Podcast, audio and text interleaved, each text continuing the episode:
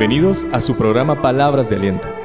Hoy finalizaremos el tema El Producto Final, el cual lo estamos desarrollando con el pastor Alonso Cabezas. Y hoy meditaremos en el más grande ejemplo de amor que Cristo nos pudo haber dado y cómo nosotros debemos de imitarlo, porque es nuestro mayor ejemplo. Tome su Biblia, lápiz, papel en mano para tomar apuntes y prestemos atención porque iniciamos en este momento. Pastor. Estamos acercándonos a la Navidad. ¿Y cómo nos bombardean para que compremos regalos? Y de todo tipo y para todo mundo. Quiero preguntarles, bueno, posiblemente usted va a comprar regalos. ¿Y para quién son esos regalos? Para alguien que amamos. Generalmente es para alguien que amamos. Y a usted le regalan también, a usted lo aman, qué bueno, ¿verdad? ¿Alguien ha pensado, ¿y por qué no compramos algún regalo para, para un enemigo? Si puede comprar una bala, no, ¿verdad? Una horca. No, un regalo de verdad, un buen regalo para un enemigo. No hay regalos para los enemigos, no hay regalos para los que no nos caen muy bien. ¿Y por qué? Oh, ¿Qué tiene que decirnos Dios sobre este tema? ¿Cómo debe actuar un discípulo de Cristo? Ante los enemigos. Estas últimas semanas hemos estado estudiando sobre el producto final que Dios quiere lograr en nosotros. El propósito por el cual nos llamó, nos escogió y nos salvó, según Romanos 8:29, que dice que Dios nos conoció de antemano, nos eligió para llegar a ser como su Hijo, para ser como Él, parecernos a Él. El producto final es un discípulo que se parece a su Maestro, como Jesús. Y hemos estado estudiando Romanos 12, donde podemos ver cinco relaciones que debe manejar un discípulo como Jesús. Vimos la primera, la relación con Dios como sacrificios vivos, con el mundo, no amoldándonos al mundo, la relación con nuestros yo o con nosotros mismos, que no, no teniendo un concepto más alto del que debemos tener, teniendo claro quién es quién, quién es Dios, quién soy yo, su siervo. Vimos en la anterior la número cuatro, la relación con los creyentes, con los de la familia, amándonos, sirviéndonos. Hoy vamos a ver la quinta relación que debe manejar un discípulo que se parece a Jesucristo. ¿Cómo debe actuar un discípulo con los de afuera de la familia? Específicamente con los que nos dañan o enemigos, entre comillas. ¿Cuál es el ejemplo? Como Cristo lo hizo. Recordemos que Él nos llamó, nos salvó, hizo todo lo que hizo por nosotros para que nos parezcamos a Él. Y nos manda a relacionarnos con nuestros enemigos de la misma manera en que Jesús se relacionó. Vamos a ir a nuestra cita de hoy, Romanos 12, 14 al 21. Y noten todos los mandatos, todos los imperativos que aparecen ahí. Romanos 12, 14 al 21. Dice, bendigan a quienes los persigan. Ay, no, esto no me conviene. Bendigan y no maldigan. Alégrense con los que están alegres, lloren, lloren, con los que lloran. Vivan en armonía los unos con los otros, no sean arrogantes y no háganse solidarios con los humildes. No se crean los únicos que saben. No paguen a nadie mal por mal. Procuren hacer lo bueno delante de todos. Si es posible y en cuanto dependa de ustedes, vivan en paz con todos. No tomen venganza, hermanos míos, sino dejen el castigo en las manos de Dios, porque está escrito, mía es la venganza, yo pagaré, dice el Señor. Antes bien, si tu enemigo tiene hambre, dale de comer.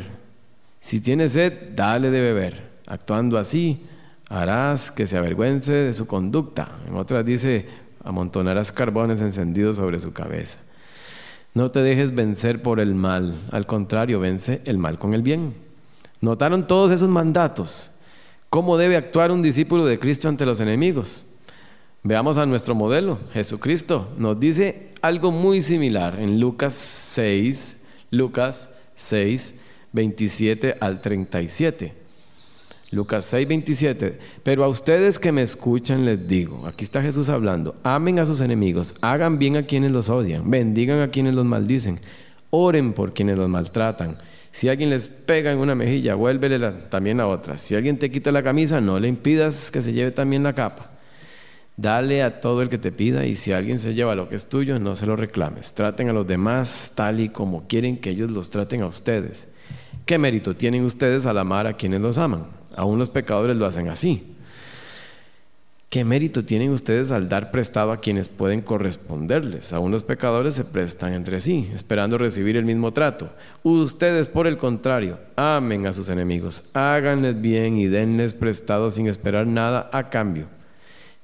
así tendrán una gran recompensa y serán hijos del Altísimo, porque Él es bondadoso con los ingratos y malvados. Sean compasivos así como su Padre es compasivo. No juzguen y no se les juzgará. No condenen y no se les condenará. Perdonen y se les perdonará. Oh, parecen mandatos muy injustos, ¿cierto? ¿Qué harían ustedes si les pegan o les roban o piden prestado y no les pagan? Mm, imagínense, yo no, mejor ni digo lo que yo haría. ¿Por qué uno tiene esa tendencia? Y usted empieza a pensar, ¿por qué me o por qué no me? Vean el uso de palabras como mí, como me, como yo. Mucho ego. En el contexto de Jesús, a quienes está diciendo estos últimos mandatos de Lucas 6, los enemigos principalmente, cuando alguien pensaba en enemigos, eran los romanos, que los tenían conquistados, colonizados, y para los demás creyentes a quienes Pablo les escribe, eran los judíos y soldados romanos también. La conducta normal, común de un judío de ese entonces hacia los romanos era normalmente de desprecio de rencor y de no contaminarse. Eran inmundos, malvados. Dios quería la salvación de todos y había escogido a Israel, desde Abraham se lo dijo, para hacer luz a las naciones. ¿Qué clase de luz o de evangelista es alguien que le hace malas caras y desprecios hacia quienes Dios los envió? Imagínense cómo iba, a, qué clase de evangelista iba a ser un judío a los que Jesús le está diciendo eso para un romano. Noten la intención de Jesús detrás de estos mandatos. Piensen qué pasaría si cuando un romano llega a maltratar, a abusarse de un judío, porque ellos tenían ese derecho, se encontraba un judío, tome, usted está obligado a servirme. Entonces llegaba el soldado romano, pasaba por una ciudad, llega y maltrata y abusa de un judío, y en lugar de que este judío le devuelva malas caras o desprecios, se encontrara con alguien amable y que más bien corre una milla extra, porque ese era el mandato, una milla, pero ya más no. Entonces a la milla este judío le tiraba las cosas, hasta aquí llegó ya, hasta aquí llegó la María. No abriría una actitud así puertas al Evangelio. Alguien que eh, en lugar de devolver con desprecios, devolvía amor. ¿Qué clase de evangelista sería? Pueden entonces notar el propósito final de esta injusticia, entre comillas. Lo que Jesús tenía como propósito detrás de esos mandatos. Es que así es como ama a Dios. La misericordia y la gracia de Dios van más allá de su justicia. Claro que no es justo. Si fuera por justicia no, no estaríamos ninguno aquí. Por eso se nos manda a amar a quienes nos hacen daño, a quienes no lo merecen. Porque Él ya lo hizo con nosotros. ¿A quién de ustedes, ni yo mismo, podría decir que merecía que Dios le amara? Nadie. Así que usted no puede decir, no es que no lo merece, que yo le ame. ¿Qué le diría Dios a usted? Usted tampoco. Con esa lista de mandatos tan injustas, entre comillas, ¿en dónde queda el yo? De nada, nada, abajo, nulo. Dios nunca nos pide hacer algo sin habernos dado el ejemplo. Y Él, Jesucristo, nos dio el ejemplo de humildad y amor real para amar a quienes no lo merecían, como nosotros. En primera de Pedro 2, 20 al 23, veamos el ejemplo aquí descrito por Pedro. Primera Pedro 2, 20 dice, pero ¿cómo pueden ustedes atribuirse mérito a algunos si soportan que los maltraten por hacer el mal? Si usted hace algo malo, se lo merece. En cambio, si sufren por hacer el bien, eso merece elogio delante de Dios. Para esto fueron llamados, porque Cristo sufrió por ustedes, dándoles ejemplo para que sigan sus pasos. Él no cometió ningún pecado, ni hubo engaño en su boca. Cuando proferían insultos contra él, no replicaba con insultos. Cuando padecía, no amenazaba, sino que se entregaba a aquel que juzga con justicia. ¿Qué hizo que soportara todo eso? ¿Por qué? ¿Cuál es la razón? Dios ve más allá de nuestra visión. Dios tenía una meta superior. No se enfocó en esos sufrimientos del momento, se enfocó en la meta. Hebreos 12.2. En Hebreos 12.2 dice, fijemos la mirada en Jesús, el iniciador y perfeccionador de nuestra fe, quien, por el gozo que él esperaba, soportó la cruz, menospreciando la vergüenza que ella significaba, y ahora está sentado a la derecha del trono de Dios. ¿Alguna madre está escuchando este mensaje? Madres, ¿por qué una madre soporta los achaques y dolores de un parto? Nueve meses de sufrimiento por el gozo que le espera. Jesús soportó todas esas injusticias por el gozo que le esperaba, el poder reconciliarnos con Dios al pagar el precio de nuestro pecado en mi lugar en su lugar. El propósito final del amor de Dios, la meta de sus hijos también, ¿cuál es? 2 Corintios 5, 18 al 21. 2 Corintios 5, 18 dice, todo esto proviene de Dios, quien por medio de Cristo nos reconcilió consigo mismo y nos dio el ministerio de la reconciliación. ¿Cuál es? Esto es, que en Cristo Dios estaba reconciliando al mundo consigo mismo, no tomándole en cuenta sus pecados y encargándonos a nosotros el mensaje de la reconciliación. Así que somos embajadores de Cristo, representantes como si Dios los exhortara a ustedes por medio de nosotros. En nombre de Cristo les rogamos que se reconcilien con Dios. Al que no cometió pecado alguno, por nosotros Dios lo trató como pecador, para que en él recibiéramos la justicia de Dios. Jesús nos da el ejemplo. Él soporta la injusticia para que muchos sean salvados. Soporta la injusticia con tal de salvar a otros. Esa es la clave para poder ponerse abajo y amar como Dios ama. ¿Cuál es la clave? Poniendo la salvación, el beneficio de otros, amando incluso a los que no lo merecen. Hablemos más de esa clave. En Juan 13 vemos cómo Jesús mismo nos deja claro, cuando ya estaba a punto de ser sacrificado, Él lava los pies de sus discípulos toma la tarea más humilde, la del esclavo, el lugar más humillante, al que nadie le gusta tomar, pero a él no le afectó, porque él tenía muy clara su identidad. Juan 13, 3 dice, Jesús ya sabía que el Padre había puesto todas las cosas bajo su dominio y que había salido de Dios y a él volvía. Él tenía muy claro quién era en Dios. El lavar los pies no le iba a restar valor para él, porque su valor estaba basado en lo que Dios dijo que Él era y no le iba a restar valor. Él tenía muy clara su identidad. Aquí vemos a Jesús sirviendo y amando incluso a su enemigo, a Judas, que estaba ahí presente. A ese también le lavó los pies.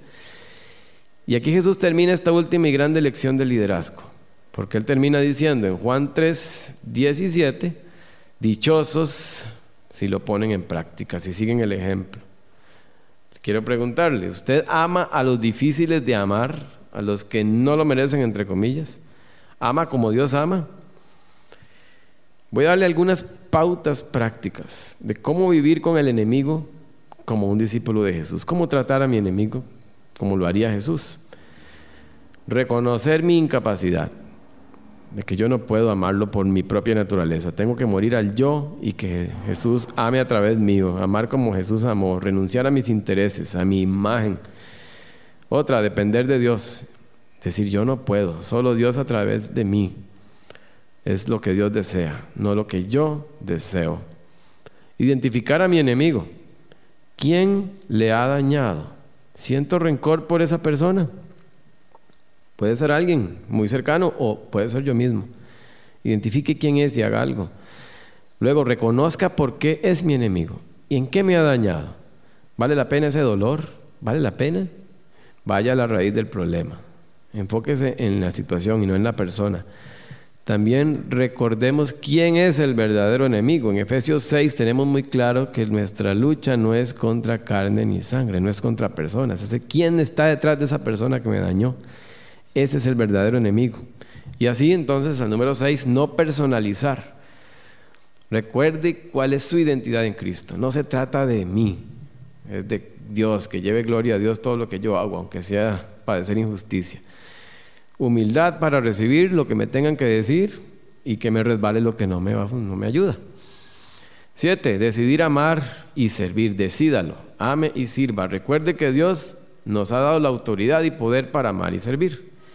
Y número 8, ajuste su enfoque. Vea las cosas como Dios las ve. Como qué puede hacer Dios a través de mí. ¿Recuerdan cómo es que a Dios se le ama? A Dios se le ama si me aman, me obedecen. A Dios se le ama obedeciéndole. Y al prójimo, perdonándolo. ¿Qué dijo Jesús? Que es la marca distintiva de los de su familia, de sus seguidores, que se aman unos a otros. Y Él nos dio el ejemplo, amando a los que no merecíamos. Recordemos la meta de nuestro Padre, que seamos como Cristo, que le imitemos. ¿Es el amor su marca distintiva aún hacia los que no lo merecen? Recuerde que ni usted ni yo merecíamos el amor de Dios. ¿No creen que ya es tiempo de dejar de hacer lo natural, lo que nos nace por naturaleza, y empezar a hacer lo sobrenatural? El amor de Dios es sobrenatural, porque ama al quien no lo merece. ¿Cómo cambiarían nuestros matrimonios, nuestras familias, nuestras iglesias, nuestras comunidades si amáramos como Él nos amó? De nuevo las preguntas. ¿Ama usted a los difíciles de amar? ¿A los que cree que no le merecen? ¿Ama como Dios ama? Este es el producto final que Dios quiere en su vida. ¿Me estoy pareciendo? Profundas preguntas que debemos hacernos hoy. Tomar un tiempo y reflexionar, pero sobre todo, actuar. Gracias Pastor Alonso por el tema tan importante sobre el producto final. Y a usted, querido oyente, gracias por acompañarnos en esta serie. Le esperamos en nuestro próximo programa con una nueva serie de estudios bíblicos, aquí, en su programa Palabras de Aliento, que transmite PBN a través del 910 AM.